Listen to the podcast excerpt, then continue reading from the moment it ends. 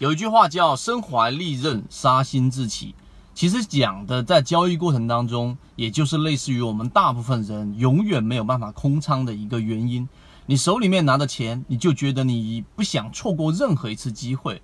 那么今天我们就用三分钟来告诉给大家，到底怎么样的下跌才值得我们去关注。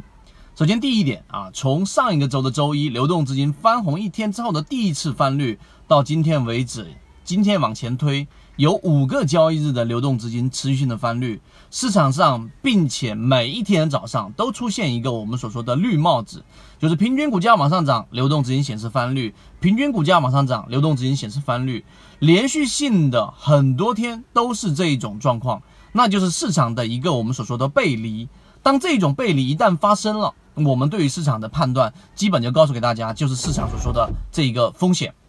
所以，当这种情况发生了之后，有连续五个交易让我们去把仓位给空出来。在我们圈子当中，我看到的和我们调查到的百分之九十以上的人都已经把仓位降到三成以下了，这是一个非常好的现象。那么好了，当我们把仓位已经给腾出来了，第三点我们要来看的是什么？就是到底我要关注哪一种类型？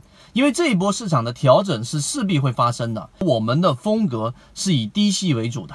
在这种风格的前提之下，那么我们就得在后面的可能一周到两两周左右要去寻找到低吸的机会。那么回到我们刚刚所说的话题，第四点，到底什么样的下跌才值得我们关注啊？我们今天就罗列出我们的盈利模式当中的标准化的东西。第一点啊，第四点当中第一小点就是个股一定是不要跌破智能辅助线的趋势线。为什么？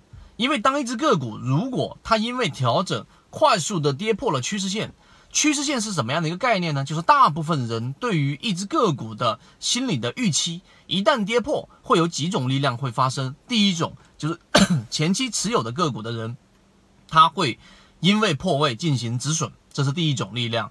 第二种力量。观望的资金，由于已经跌破了我们所说的趋势线啊，你看平常的趋势线也好看，我们所说的智能辅助线的主力成本也好，一旦跌破，那么外围关注的资金，它所进场的欲望就会大大的降低。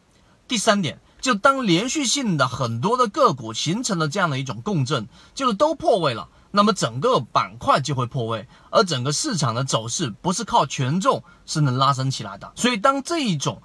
跌破趋势线的个股，千万不要关注啊！所以我们所说的，这是第一个。第二个，下跌过程当中，我们要关注什么样的下跌呢？一定是要放量的。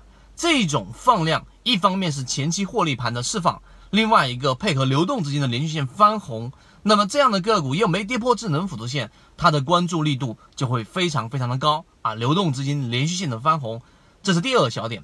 第三小点，就是在调整的过程当中。控盘度却还在不断的增加，控盘度就是个股里面主力资金对于筹码的掌控程度。